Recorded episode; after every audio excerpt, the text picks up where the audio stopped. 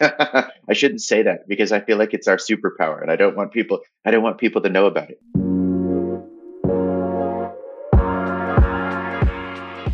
Hi everyone! Thank you for tuning into our Smack Hospitality podcast again this week. For today's episode, I had the chance to speak to Richard Castle, co-founder and COO of Cloudbeds, a tech platform that makes hotel owners' lives a whole lot easier. We talked about the beginnings of Cloudbeds, about the fact that innovation often comes from players outside of an industry, why Cloudbeds has always encouraged its employees to work remotely, and why he recommends any company, no matter in what industry they're in, to hire people with a hospitality background. Enjoy the show. Hello, Richard. Welcome to the show. Hi, Patricia. So Did I say that uh, correctly? Patricia. Yeah. Patricia, yeah. It's my yeah. name. I've heard everything from Patricia to Patrick. There's been everything in there. yeah. but thank you for for trying. Um, no, don't worry at all. So welcome. It's morning where, where you're sitting because you're based in San Diego, correct? Yeah, that's right. Nice and sunny, hopefully. yeah, well, it's uh, it's been overcast. It usually we call it um, May gray oh, June okay. gloom. It's it's and then in the summer in, in July it gets really sunny. Yeah. Okay. Well, I have to visit sometime soon when all of this is over and everything's open again. yeah. So the initial question I always ask my guests, and I am sure that your answer is really interesting to this. Um, how did you end up in our wonderful world of hospitality? Well, I um, I was a traveler, and uh, my business partner Adam Harris, co-founder um, of Cloudbeds, and and and I were were were travelers. We we love to travel, and I was trying to. I remember 2012. I was traveling in Brazil and trying to book a posada. This is two years before the World Cup, and uh, I was looking online and found you know beautiful properties, and you'd go to their website and submit a form, and it would go almost nowhere. Right, it's a kind of like a black hole. You'd never hear back from somebody um, you'd call phone numbers and sometimes people would answer, but oftentimes like we would just go to a recording. And um, this was two years before the World Cup in Brazil. And I remember thinking, wow, it's so difficult to make a direct reservation in Brazil mm-hmm. at that time. And when I finally found a place, um, and I was traveling with my my girlfriend, Brazilian, my wife now uh, at the time. So we we were we finally found a place, and luckily she was there because I did not speak much Portuguese at that time. Um, and I'm sure you speak Portuguese, Patricia. From, I do not. Right? I yeah, no. Um, I know, I know. But you speak so many different languages there, so it's I'm jealous. But um, but I uh, I uh, finally found a place, and and the owner said, "Hey, just deposit money into this bank account." So I had to like physically go and deposit cash into his bank account to reserve the reservation. And my wife and I were just like, "Wow, this is this is crazy," you know. And I and I and I you know, I said, is it like this, you know, pretty much in all, all over Brazil? And she said, yeah, you know, it's, it's, it's, it's really, really like this. It's hard to make res- reservations online, you know, and, and you do, we do a lot of bank transfers and stuff like that. So I kind of came back to San Diego and talked with Adam and we set out to build what we called OpenTable for travel. Mm-hmm. So it was like like the restaurant reservation system. We didn't know what an internet booking engine was. We didn't know anything about travel technology or travel business or anything like that. So um, we really approached it from the traveler standpoint. You yeah. so from the guest perspective, you switched over to the other side. so what yeah, was your job we, back then? What were you doing back then when you were traveling? Back, back then, Adam and I uh, ran a consulting business, um, a technology consulting business for uh, really product and engineering. Um, software engineering consulting, a small boutique consulting business in San Diego. And we, you know, we called ourselves the yes team. Um, you would come to us and we would say, yes, we'll do it. Even if we didn't know what we were doing, right? We just would figure it out and we would build something. Um, and I was also an MBA student at uh, Rady at the time in San Diego, uh, doing an MBA program. Okay, so you found your your calling while you were traveling. Yes. Um, I, I think that's always the, the best though. Like basically experiencing what you're later on going to cater to and going to design is is basically probably the best um well initial research right because you're you're acting out of a out of a felt need so to say i think so yeah i think um solving solving a personal problem that you have mm-hmm. is how so many businesses get started and you're just really solving a basic need that you have and, and other mm-hmm. people share that that that problem yeah so how so, have you and adam experienced like being the outsider um, in our industry sometimes because i'm sure not everyone opened you with open arms well we you know i think we were when we started in 2012 um, we we really did feel like the outsiders and in a way it was a strength because we mm-hmm. kind of felt like the underdogs, you know, like the David and Goliath battle. Like we we were these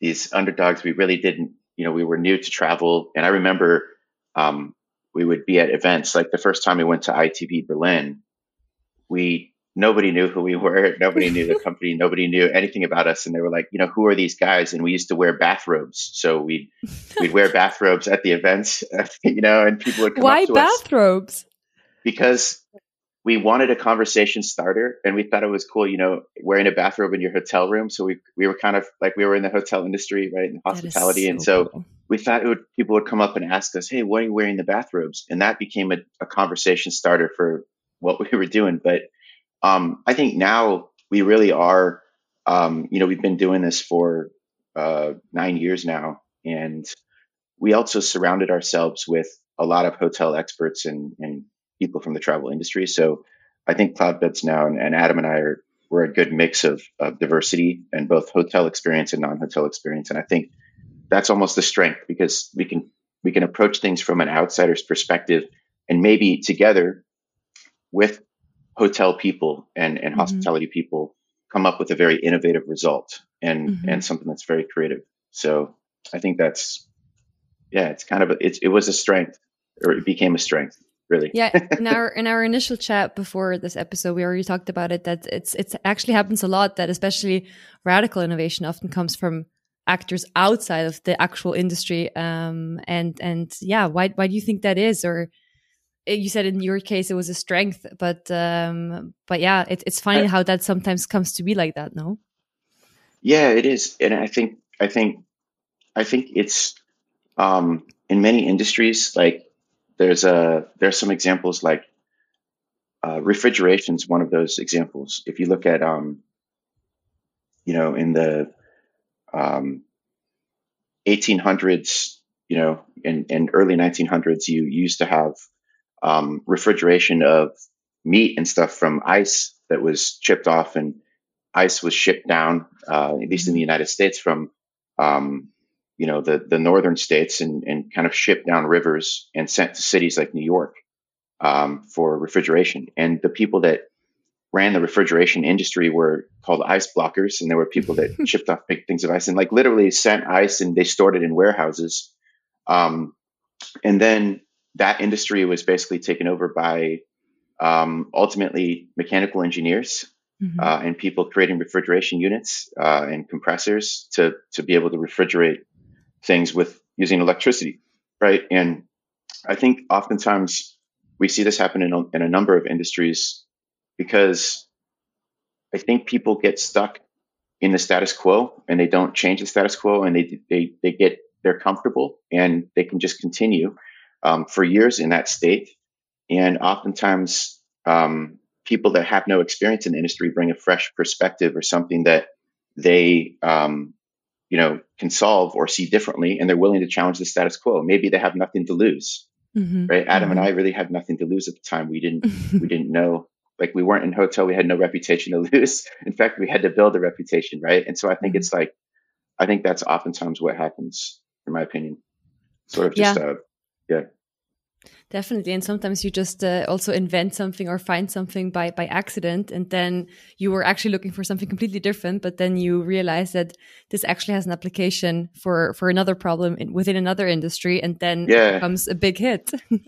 and and I think you can't you can't do it just without like um, you also do need experts, right? You need industry people at some point, right? And mm-hmm. we did that with Cloudbeds too. We um, we had we brought industry people around us and together we could create more creative solutions eventually right and, and i think it's it's like we use the analogy of a spark plug on a car and you know if you want to create a better spark spark plug Um, and I think this is a classic business analogy, but you you don't just want spark plug engineers around. You want people from different experiences mm-hmm. and some spark plug people, and then together you you kind of put your heads together and come up with something more innovative.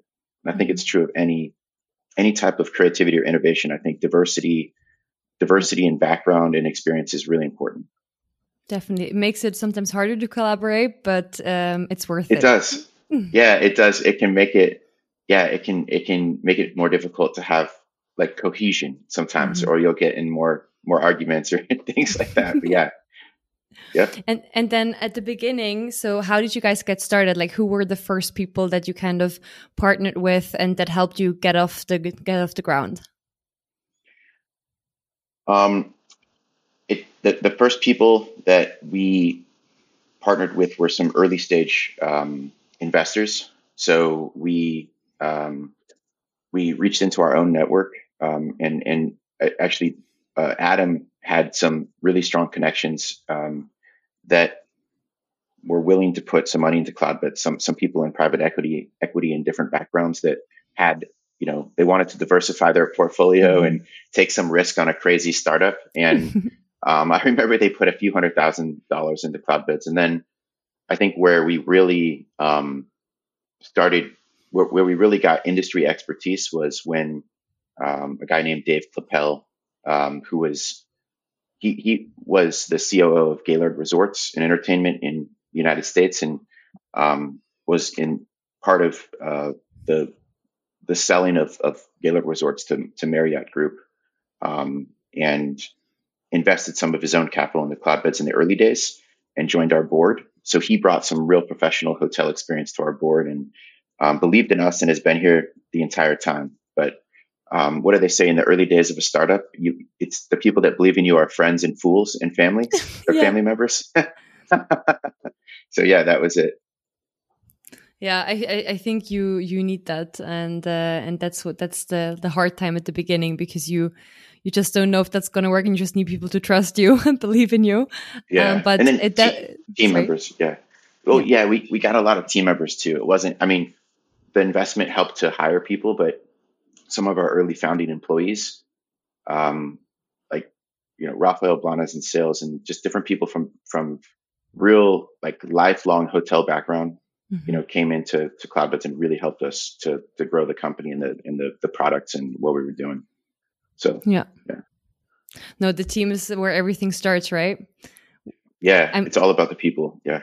I mean, I'm doing a hotel opening right now, and next Monday the entire team is starting, and we're training everyone. And and it's just it's so important to get this first batch right. And while we were hiring there were so many discussions and so many so many rounds because you just want to get the first initial step kind of right um, because you're also never going to be as as tested as at the beginning right? And hopefully every like a lot of people stay. And i think you were also saying you have a very high retention rate of of, of people at cloudbeds and, and i think that proves a lot.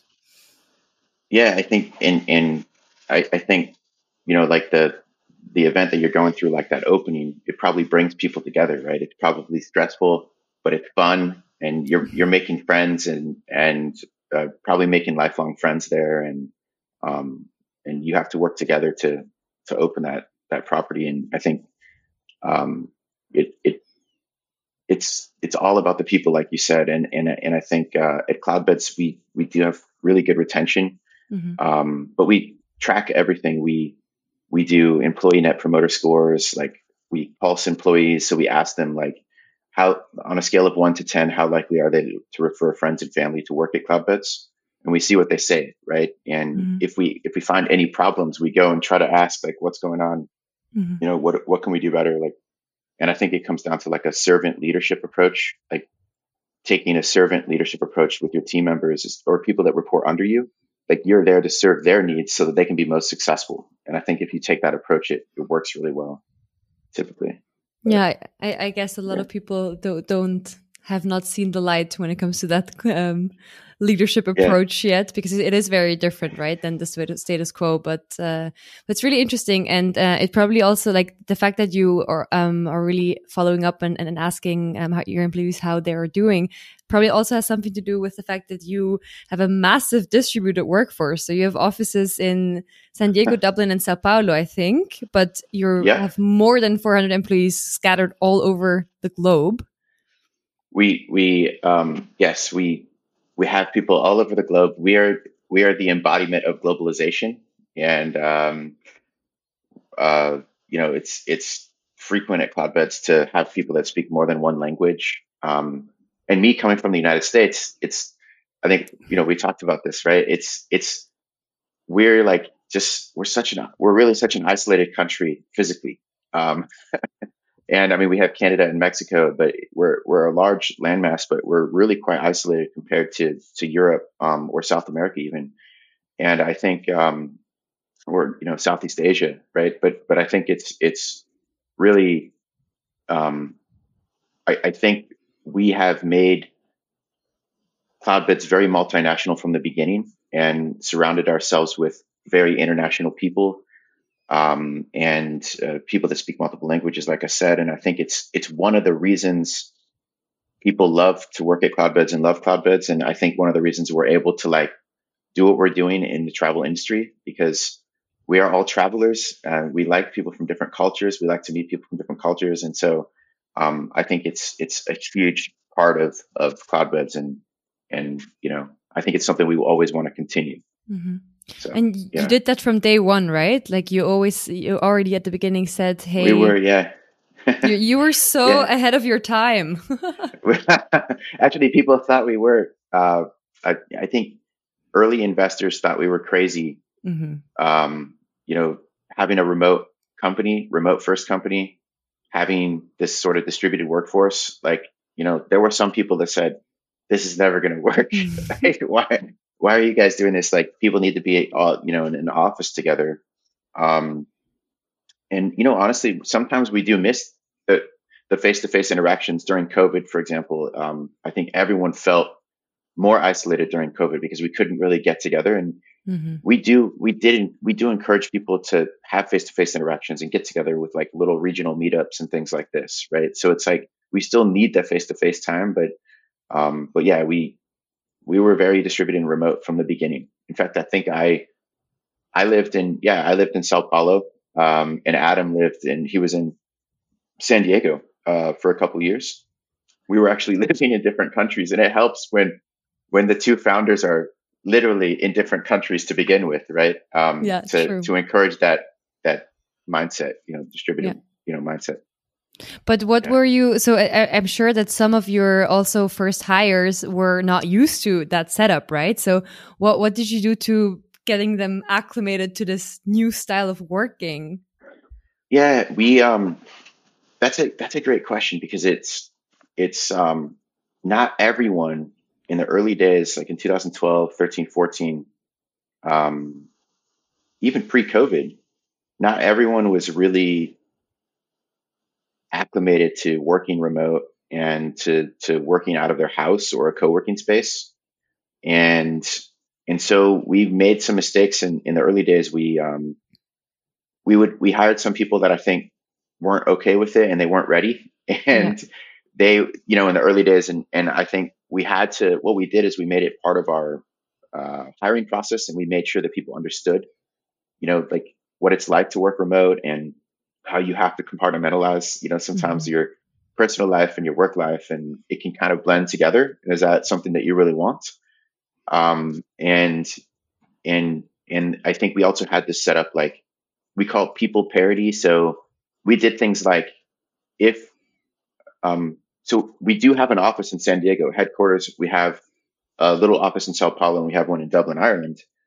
But we did rules like if people are going to come to the office or be in the office, then first of it's optional. Nobody has to go in. But if they, they are in the office, they can't be on a meeting in a meeting room or a conference room and have some people be remote and then have some people be physically present. They all have to be remote. So if some people are remote, everyone has to be remote. Otherwise it creates like a a yeah. feeling that somebody a doesn't belong them. or fit yeah. in. Yeah, yeah, yeah.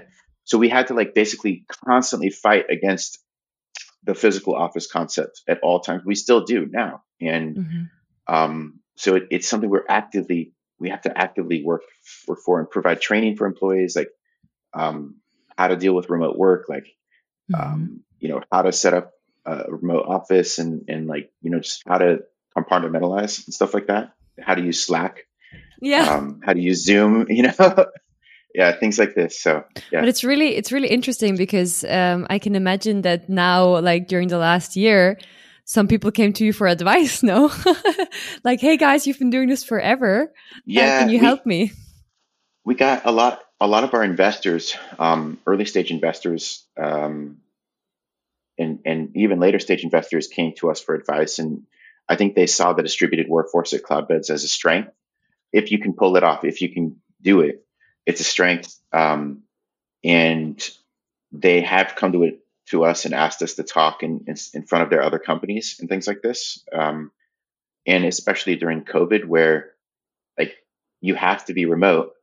Um, you know, even if you were like, I don't know, like a government energy company, mm-hmm. right? Like you still have to be remote. And so imagine like a government, a government company or something, or, or government administration like working remote like they're not set up for that at all like if you can imagine right like, yeah, definitely. and so so i think yeah it was really difficult for certain companies to convert to remote work and yeah um so i also read that you did however last year i think um really like build out and expand your hq office in san diego right because you had like a vision we of did. transforming it a bit yeah and we did and um this was a hotly debated. Um, it was a very debated topic because we had to be really careful doing it because we didn't want we we saw the office as like an existential threat to Cloudbeds to our to our culture. Um, kind of like uh, we we had to really we had people in San Diego around the headquarters, and many of those people continued to work remote many days a week. So even I would only go into the office like one or two days a week in San mm-hmm. Diego, as an example, um, because we really wanted the headquarters to be a place where if if we flew people in or people were were flying into San Diego, they could use the headquarters to work. Um, we could use it as a meeting place. We could have board members fly in. We could have our team members fly in, and it would kind of be a gathering spot where you can you know put your laptop down and work.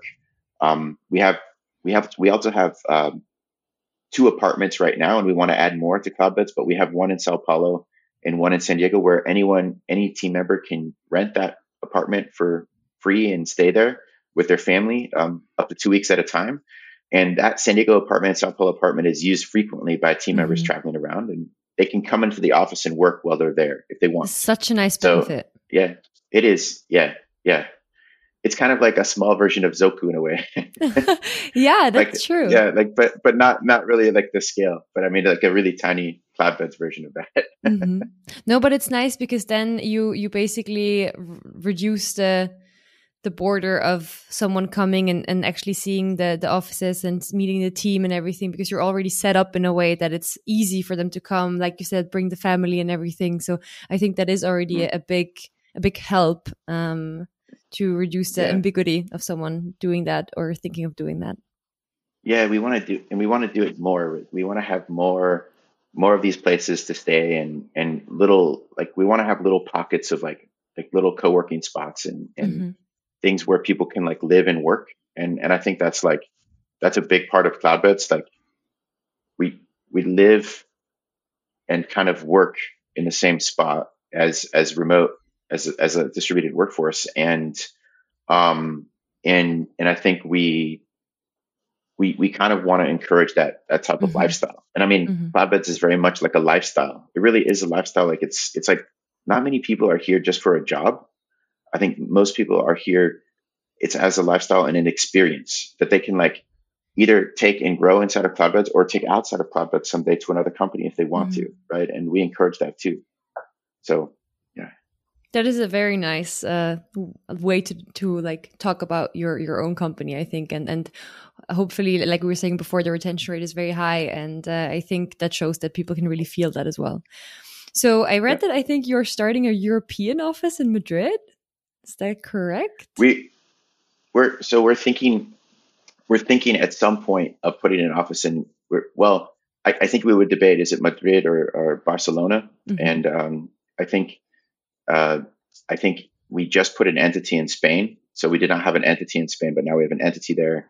And so we'd like to have like a little uh, office in Spain somewhere for team members to be able to go in and work, and and also, um, you know, uh, I think we are going to be losing our office in Dublin, Ireland. So we'll have to find a new location. I think they're closing down that co-working spot. So we're going to have to. I think COVID was was hard on them, mm-hmm. difficult. So I think we're going to have mm-hmm. to find a new spot. But um, but yeah, that's definitely coming in the future for sure. And then um, you also said that you you like hiring people from traditional hospitality backgrounds because, like we were saying before, it adds a different layer layer to it. So, what would you? Um, because I hear that a lot that people outside from the industry are um, actively hiring from hospitality because of different skills that you just don't find in other people. So, can you elaborate a bit on that? I mean, it's it's like it's I think it's one of our superpowers is being able to hire. So we're a technology and product company, um, like technology company. Our heart, like our soul, is a tech technology company.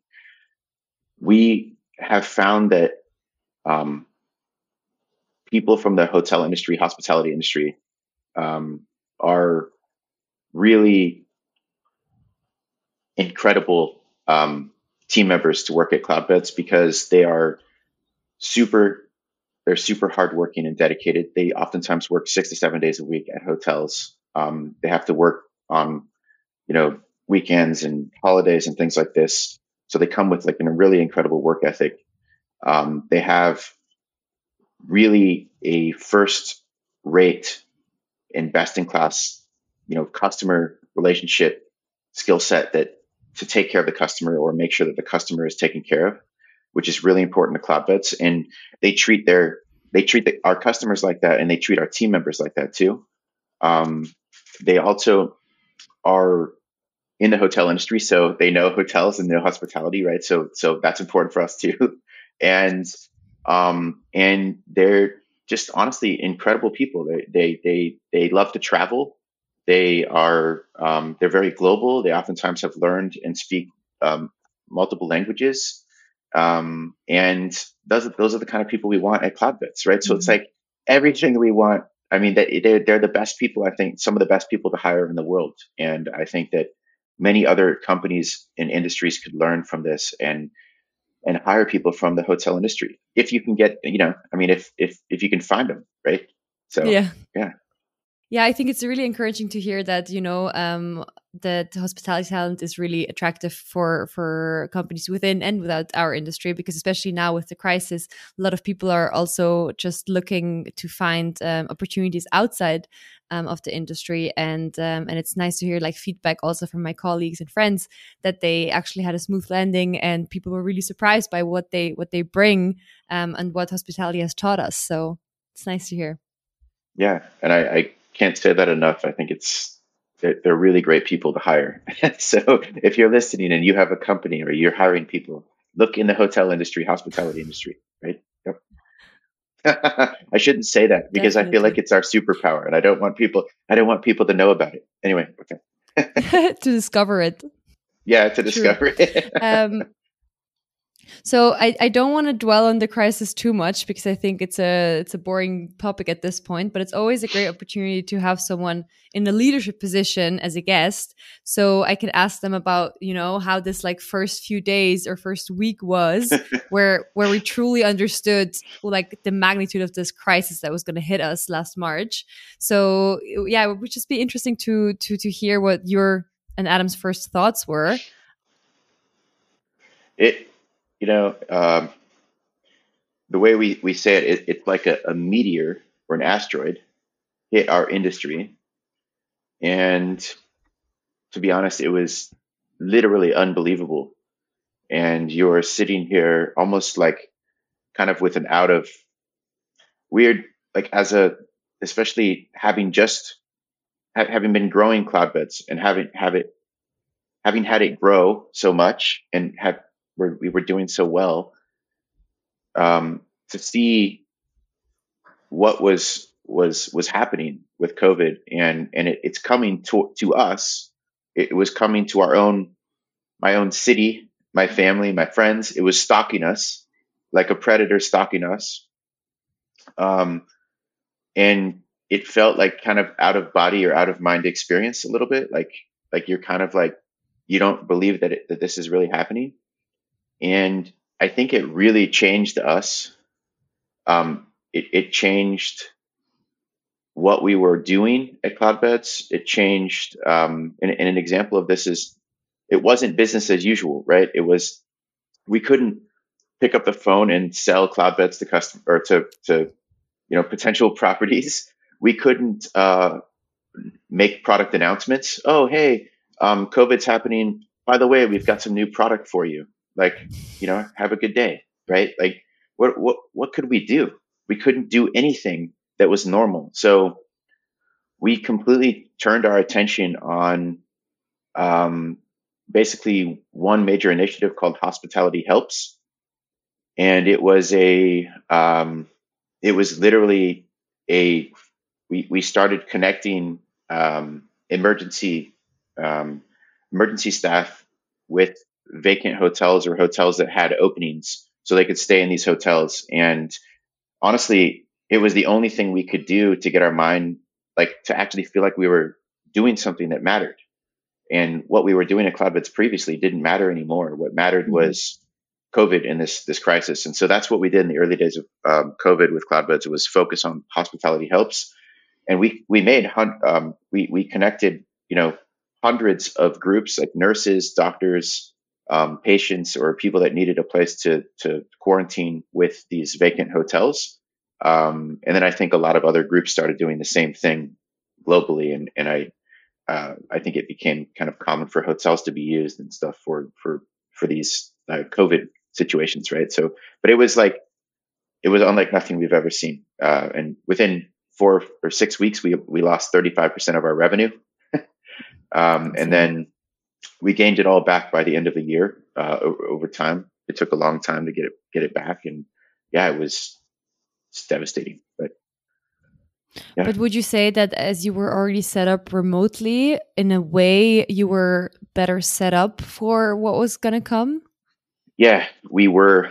Um, we were fully remote, so for us, we didn't have to, you know, train anybody on how to be like. Everyone knew how to be remote. Um, we could have company wide calls. Um, we could, you know, everyone was ready uh, to go and, and work. And um, I think it allowed us to act very quickly with hospitality helps and to do that. Um, we didn't have to spend any time figuring out how to be remote. Um, and I think the other thing that helped was we, and I, I don't know, this is crazy. The timing was crazy, but we raised uh, around $82 million round of funding from um, Viking and who led the round, Viking Global that read, led the round for cloud Cloudbeds, but we raised it literally, I think like two days before the lockdowns in the United States. So like two days before the lockdowns in the United States, like we raised this funding and it was just like this huge adrenaline rush. You know, you can imagine like, um, you know, just feeling like this, this huge rush of adrenaline. It's just like, we're not sure if this is going to happen or not. Right. Mm-hmm. And, um, they believed in us and what we were doing and took a long term approach. And uh, we raised that money two days before. So we were very lucky, very lucky. Yeah, for I think for us it was the same thing. I heard a story uh, from our HQ in in Amsterdam that two or three days before um, everything basically happened in Europe, we were about to sign a, a, new contract like for a new project in in for new zoku and then it didn't come through and thankfully it, that just was put on hold because we couldn't have committed to another um, opening within like uh, the conditions that were going to hit us right? So yeah, yeah it, it is crazy how sometimes That's, it's crazy and there's, a, there's yeah i know right? And there's a lot of um, there's also a lot of opportunity on like when in all the craziness, um, there was also a lot of opportunity. And I think like Zoku, it seems like really sees that that opportunity and and the the move to remote work and the the the, the work life balance and like blending work and life together and and like I and I think a lot of opportunity came from COVID too, in a, in a mm-hmm. strange way, relatively mm-hmm. speaking. um, and uh, we're seeing a lot of new lodging businesses uh, emerge and and just you know uh, unfortunately a lot of lodging businesses closing as well or have mm-hmm. you know they closed in, in the earlier days of covid and so mm-hmm. it's you know it kind of accelerated things right in a way like definitely whatever trends were going on before covid these trends it just like accelerated them by like 10 years or something or 5 mm-hmm. years right just really fast mm-hmm. So. Yeah, no, definitely. I mean, we, we always say with crisis comes also great opportunity, right? Um, yeah. And I think I think some products or some concepts are better set up to cater to that than others. Um, but especially the hospitality industry, um, it's also a very traditional industry, as we know. Um, yeah. And and and we were forced to to innovate, and I think um, a lot of good can can come from it as well. And uh, and yeah like digitalization and the openness to also work remotely um, i think the mindset of not only companies but also employees will change and have changed um, that they demand a more flexible work um, working style. And and i think it's really really interesting what's going to come to to like what's going to happen in our industry. And yeah i just wanted to also ask you about your opinion. What what sort of changes do you think are here to stay um, that we've experienced and, and what will fade very quickly? uh, I mean, I, I think, the, you know, we, we saw the emergence before COVID of this sort of, of a, a more unique type of lodging business. Um, you know, whether it's more vacation rental focused or more like a Zoku, which is kind of like, um, like work life lofts, like a work life loft business, right? Where you can kind of live and work in the same space and like, like this, this, I think that's going to bring with it like this, this emergence of a new type of, of work life arrangement and, and what, what was a traditional like corporate event or, or corporate, which I think is, is probably one of the most impacted areas of travel, the corporate event space. And I think, I think everyone would agree, right? It's, it's, it, I don't know that corporate events will return to the way that, that, it, they used to be, right? In terms of like corporations getting, getting, you know, w- these big physical offices, um, you know, having these, these, these giant, necessarily giant corporate events. I think there'll be like smaller regional get togethers and regional meetups and, and I think more of a distributed workforce and encouragement of, of team members to work in different regions that work for their, you know, work for their cost of living and where they want to live and where they want to be close to, you know, whether they want to be close to family or mm-hmm. cut down on commute time. And, and I think there will be regional events like, like more smaller regional meetups. I think people still crave face to face time. And I think they want to be mm-hmm. like, I, I can tell you, like, I, I am very much looking forward to not do, doing virtual events like soon.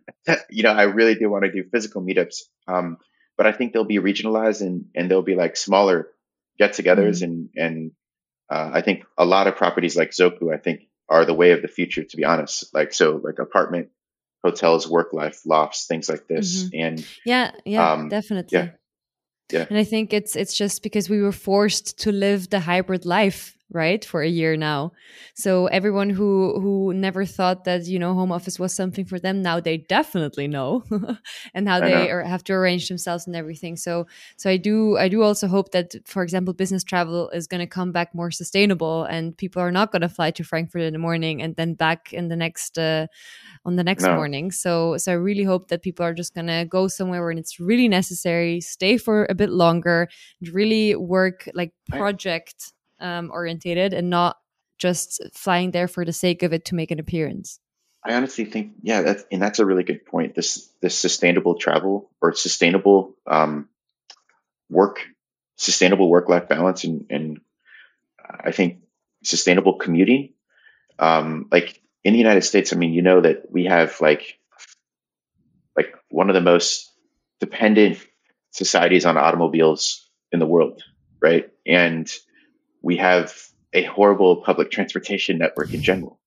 And um, yeah, you know, it's no surprise, right? Like it's just go to Los Angeles and it's like mm-hmm. there's there's no real public transportation, right? And I was my parents are coming down to visit my wife and I, um, my wife and me tomorrow evening. And in the past, so um, they're coming down to visit, and I'm trying to like look. I'm looking on Google Maps, and I'm looking. Okay, if they're going to arrive at this time, they need to leave at this time because traffic is going to be horrible, and I don't want my parents to be caught in traffic. And I'm looking on Google Maps, and the algorithm has already been updated. The traffic algorithm, and there is no traffic. There's mm-hmm. no traffic. Like I couldn't find traffic, so I was I was adjusting the arrival time to see. Okay, well maybe I missed something there's still no traffic. Mm-hmm. And I told them, I said, well, you can, you can pretty much leave at any time. It doesn't appear that there's any traffic coming down here anymore. And, uh, it's crazy. COVID is a big part of that, right? So think about like just the mm-hmm. pollution that has been decreased and ecosystems that are like, like, like, um, maybe like new, new types of birds and species that are like doing better now because, because of this, the, the cut down in pollution. So I think it's like, I think it is about what you said, like sustainable, the sustainable work life balance and, and, sustainable work and commuting. Mm-hmm.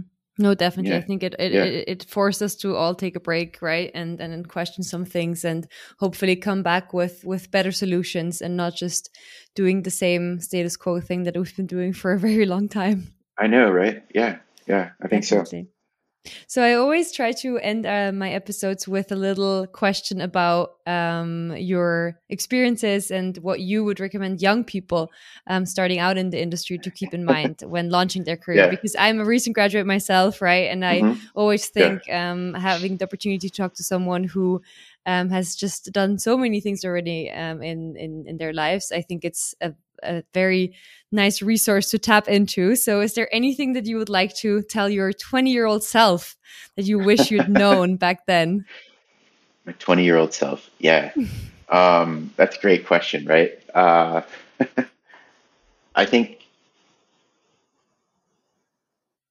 I, I think one thing that I've realized is the younger you are, so it depends on how you view time, right? Like, do you view time as as a commodity that you have a finite amount of.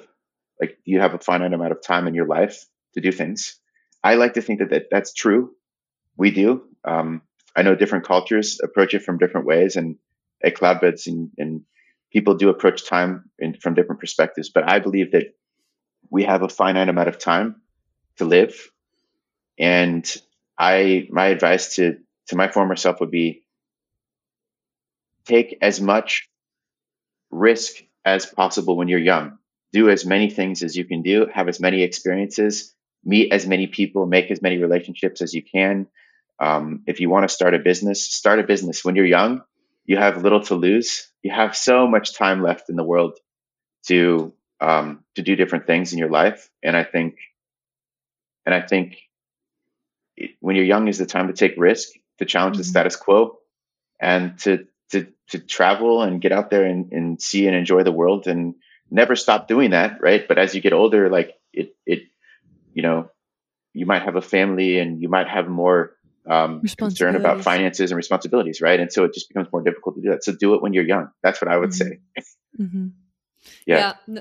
Well, I I definitely agree, and sometimes I think our generation, like uh, we have this. People say that we are more cautious and more worried and we're the first generation to to not take risks anymore because we um, are the first generation to not have to start at a better place where than the generation before us so i really hope that people are listening and taking that advice i think we have to yeah it, the, the, the the younger generation has to has to continue to challenge the status quo right mm -hmm. in life so yeah it's good definitely so thank you very much for taking the time out of your busy okay. day. I had a thank great you. time. Thank you so much. Yes, I, I did too. Yeah. Cool. And then maybe welcome back in season three. That would be forward. awesome. Yeah. Yeah. I should interview you next time. definitely. Definitely. Yeah. Okay. Cool. Thank you very much. Have a great okay. day. Thanks. Bye.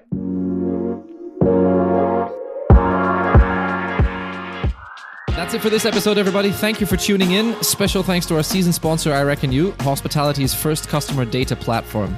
Their philosophy is to stop buying software and building a framework. Their middleware platform connects a hotel's above property and on premise systems, creating a frictionless flow of hotel and guest data that enhances the guest journey while increasing operational efficiency. Find out more at ireckonu.com and don't forget to check out what there is to know about Smack at smack.media or on our YouTube, LinkedIn, Instagram, or Facebook channel. We'll see you next time.